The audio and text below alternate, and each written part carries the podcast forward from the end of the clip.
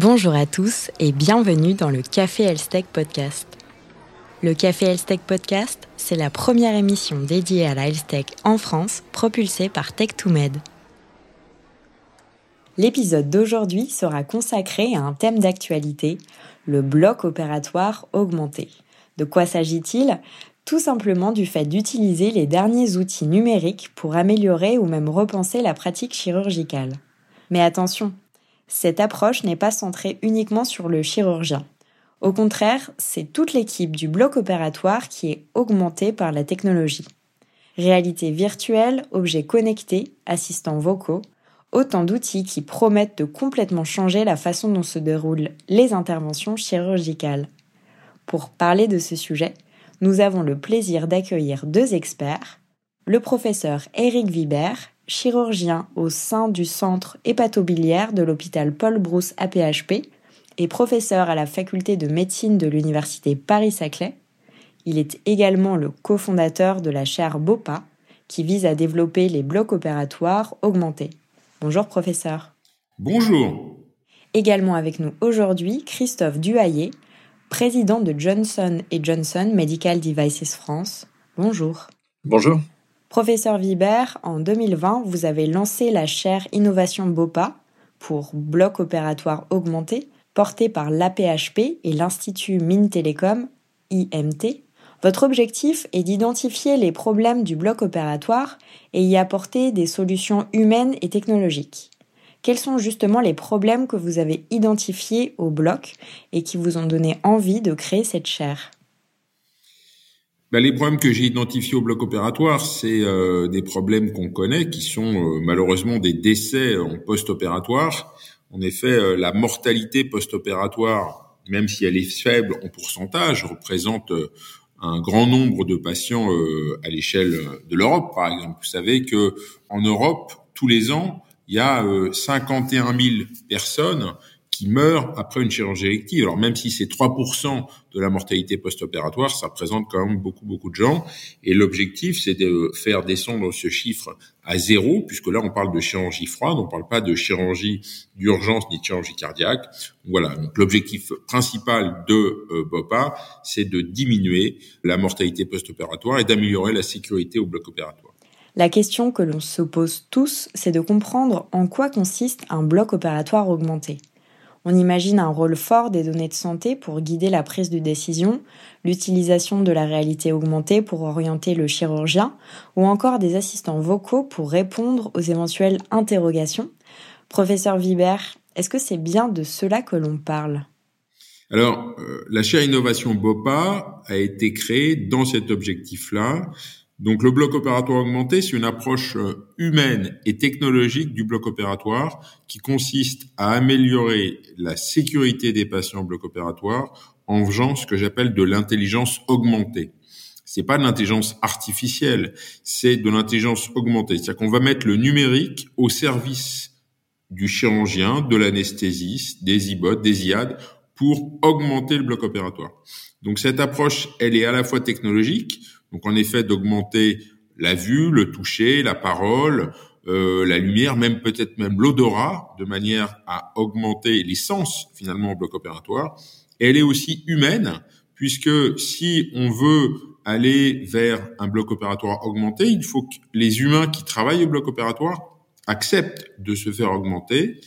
Et donc, c'est pour ça que la chaire Innovation BOPA, c'est de la recherche dans les sciences humaines et sociales pour comprendre justement euh, les problématiques humaines aujourd'hui au bloc opératoire, les interactions humaines, la communication médecin-malade, afin que cette technologie puisse s'implémenter. L'idée, c'est vraiment qu'elle ne soit pas imposée, mais qu'elle soit voulue par les acteurs du bloc. Et dernier point, c'est quelque chose qui met de plus en plus euh, euh, est de plus en plus important pour moi, c'est le problème du développement durable au bloc opératoire. Ça, je pense que c'est la suite de l'histoire. On peut pas imaginer euh, de faire un bloc opératoire augmenté en apportant aussi beaucoup de technologies, en considérant l'humain, sans considérer les problématiques de d'empreinte carbone, par exemple, du bloc opératoire. Donc pour moi, le bloc opératoire augmenté, c'est une augmentation de l'humain par de la technologie avec une conscience écologique. Christophe Duhaillé, Johnson Johnson est un leader mondial des dispositifs médicaux. L'innovation numérique est au cœur de vos solutions pour mieux répondre aux besoins des équipes chirurgicales. Est-ce que vous pouvez nous donner quelques exemples de projets sur lesquels vous travaillez dans le cadre du bloc opératoire augmenté? Tout à fait. Pour dire euh, sur ce que disait Monsieur Vibert, je crois que notre objectif à tous, c'est de construire euh, des interventions chirurgicales qui soient plus personnalisées, plus intelligentes et moins invasives. Et donc pour ce faire, Johnson Johnson Medical euh, Device est en train de créer un écosystème de chirurgie digitale qui euh, combine la robotique nouvelle génération, l'intelligence artificielle, la réalité virtuelle, les données, des outils connectés aussi, qui vont permettre de constituer cet écosystème de chirurgie digitale. Et cela pour le bénéfice, bien évidemment, des chirurgiens, des patients, et aussi en prenant en compte euh, les systèmes de santé et qui ont leurs contraintes. Euh, pour un exemple, on a euh, augmenté notre budget de recherche et développement en 2020, l'année de la crise, de 700 millions de dollars, et on investit plus de 15% de notre chiffre d'affaires dans la recherche et développement, une recherche et développement qui se veut interne, externe, et puis bien évidemment toujours connectée à notre écosystème, notamment avec, avec les chirurgiens. Et donc, on pense vraiment à la co-innovation avec entre la R&D interne et les chirurgiens. Quelques exemples, c'est par exemple Visible Patient, qui est une start-up strasbourgeoise, donc Cocorico, à l'industrie euh, française euh, de la santé, euh, qui, qui a mis au point pour le préopératoire, donc de reconstituer à partir d'images scanner ou 2D l'organe affecté par une, par exemple par une tumeur en trois dimensions pour que le chirurgien puisse mieux anticiper la chirurgie et, euh, euh, choisir une technique opératoire euh, et une stratégie opératoire qui soit personnalisée par rapport aux, besoins du patient. La mise en place du bloc opératoire augmenté requiert, au-delà des outils numériques, de nouvelles compétences et de nouveaux profils pour assurer son développement et son fonctionnement au quotidien. Christophe Duhaillé, avant de parler de nouveaux métiers, il faut déjà se pencher sur la formation des chirurgiens qui est amenée à évoluer. Exactement. Et d'ailleurs, la, crise a été un formidable accélérateur hein, de, euh, de l'évolution de la manière dont on forme les chirurgiens. Euh, chez Johnson Johnson Medical, on, ça fait euh, depuis le début que l'on que l'on on investit énormément d'argent sur la formation, non seulement du chirurgien, mais aussi du personnel qui est autour du chirurgien au bloc opératoire. Et on a euh, été euh, un acteur clé de la formation des chirurgiens pour le passage de la chirurgie ouverte à la chirurgie célioscopique. Et aujourd'hui, c'est aussi notre devoir euh, de participer à cet effort de formation du personnel obligatoire, du personnel opératoire, pardon. Et donc, lorsque l'on parle de, de, la crise, un formidable accélérateur, aujourd'hui, c'est ce que l'on euh, veut, c'est que le que on passe d'un euh, d'un digital subi pendant la crise à un digital choisi. Euh, et donc, bien évidemment, par exemple, en 2021, plus d'un tiers de nos formations étaient en virtuel. D'accord, on était quasiment à 0% en 2019. Donc, il y a une croissance énorme. Et aujourd'hui, on croit vraiment à ce qu'on appelle le blended learning, c'est-à-dire de la formation tant virtuelle que physique.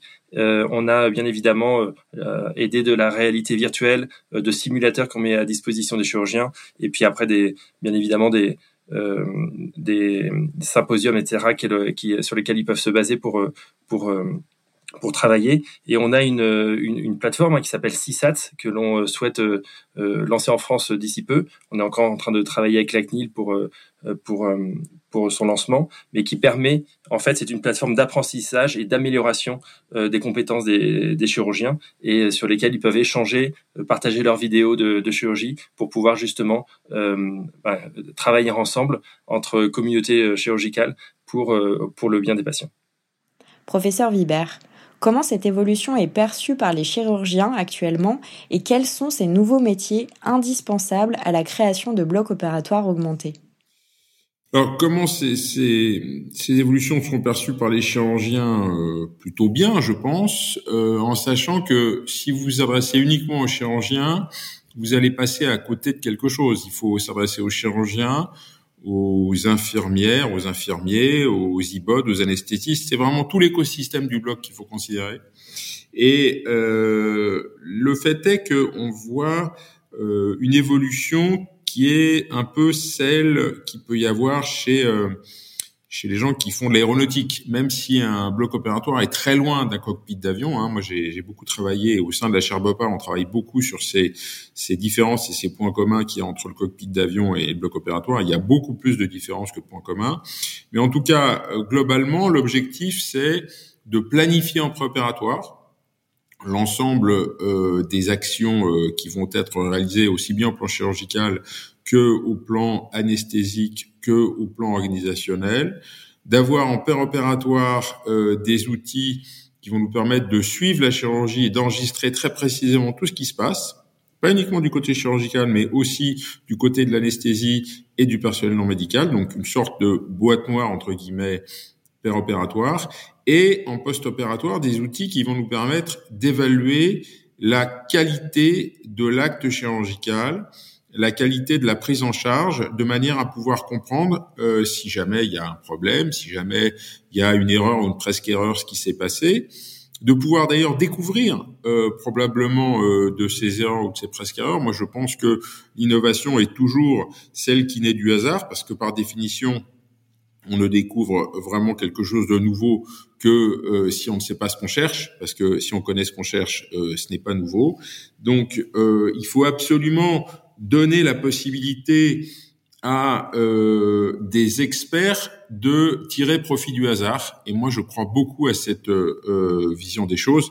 Moi, je suis chirurgien et pas du tout pâtissier. Si vous m'avez fait tomber une tarte euh, aux pommes à l'envers, je l'aurais mis dans la poubelle. Les sœurs Tatin, c'était probablement des expertes en pâtisserie et elles inventaient la tarte Tatin. Donc, euh, c'est vraiment la différence qu'il y a entre un expert et un non-expert qui fait de la pâtisserie ou qui fait de la chirurgie. Et euh, évidemment, toute cette technologie qui va arriver au bloc opératoire, ça va être une technologie qui va impacter euh, beaucoup euh, la nécessité d'inventer de nouveaux métiers, en particulier des ingénieurs biomédicaux vrais sur site. Ça veut dire qu'aujourd'hui, dans les hôpitaux, les ingénieurs biomédicaux, ils sont dans leur bureau au sein des administrations et dans certains cas, ils choisissent euh, euh, du matériel, parfois sans le connaître vraiment, pour pour les chirurgiens. Et l'idée, c'est vraiment d'avoir au sein de tous les de tous les blocs opératoires des ingénieurs biomédicaux qui vont non seulement nous aider à euh, choisir le matériel, mais aussi nous aider à l'utiliser. Donc il y a des ponts beaucoup plus forts euh, à mettre en place. Et de l'autre côté, il faut des data analystes qui vont être justement ces gens qui vont nous permettre d'analyser et de synchroniser ces grosses quantités de data qui vont arriver avec cette problématique, encore une fois, hein, non seulement euh, euh, de développement durable, dont je parlais un petit peu au début, parce que c'est un vrai sujet, parce que lorsque vous euh, stockez beaucoup de data avec beaucoup de matériel, bah, vous consommez du carbone. Et l'autre élément, c'est aussi de réfléchir à des problématiques de où on stocke ces données. Euh, il y a un vrai sujet autour de la souveraineté numérique qui est actuellement en train euh, de voir le jour et on voit les difficultés par exemple qu'il y a eu au Health Data Hub pour faire avancer les choses. Donc il y a des solutions technologiques à, à mettre en place qui à mon avis peuvent passer par des clouders euh, américains mais dans des conditions satisfaisantes de sécurité. Donc je sais que Johnson par exemple euh, essaye de trouver des, des, des options en ce endroit-là. Donc là il y a un vrai sujet de data analyst et même de légal derrière. En tout cas clairement, euh, il y a tout un écosystème technologique et informatique qui est en train de se créer autour du bloc. Voilà. Donc c'est pas uniquement les chirurgiens, c'est les chirurgiens et tout ce qui est autour. Nous l'avons dit au début de cet épisode, le bloc opératoire augmenté promet de réduire le risque d'erreur chirurgicale et d'améliorer la survie post-opératoire. Il s'agit donc d'un enjeu important non seulement pour les chirurgiens, mais aussi et surtout pour les patients. D'ailleurs, Christophe Duhayer, quel rôle pourraient avoir les patients dans l'évolution numérique et technologique des pratiques chirurgicales? Mmh. Ou ils l'ont déjà. Euh, c'est-à-dire que le, patient acteur, c'est une réalité d'aujourd'hui et je pense que tous les chirurgiens euh, euh, voient des patients qui arrivent, qui se sont informés sur, sur les réseaux, sur Internet et arrivent et parfois demandent un certain type de chirurgie ou de technique plutôt qu'une autre. Et donc là, tout le rôle du, du chirurgien de pouvoir expliquer ce qu'il en est.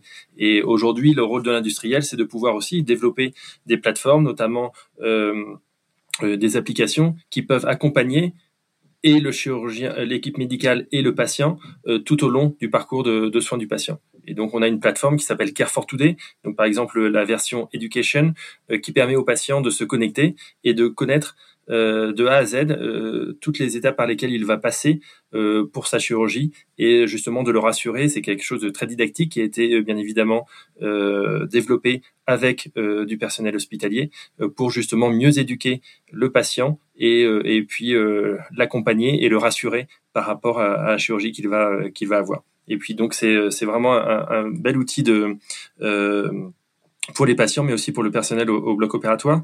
Et euh, la pertinence des soins, été euh, un des sujets clés de la stratégie de la, de la HAS, de la Haute Autorité de Santé entre 2019 et 2024.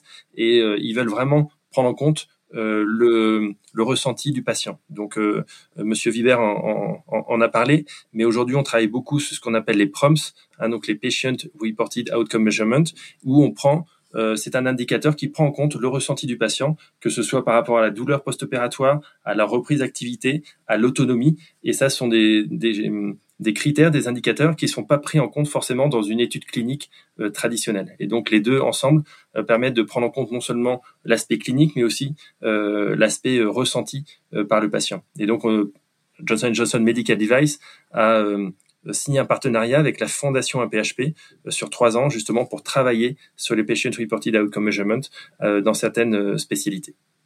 Nous arrivons au terme de cet épisode, mais avant de conclure, nous allons, comme à notre habitude, nous projeter dans les prochaines années. Chacun à votre tour, quelle est votre vision des prochaines années? Professeur Vibert? Le bloc opératoire de demain, ça sera quelque chose qui restera un bloc opératoire. Je pense que je ne crois pas beaucoup moi au bloc hybride avec euh, l'IRM et le scanner dans la salle. Je pense que on va avoir beaucoup beaucoup de mal à fusionner les deux.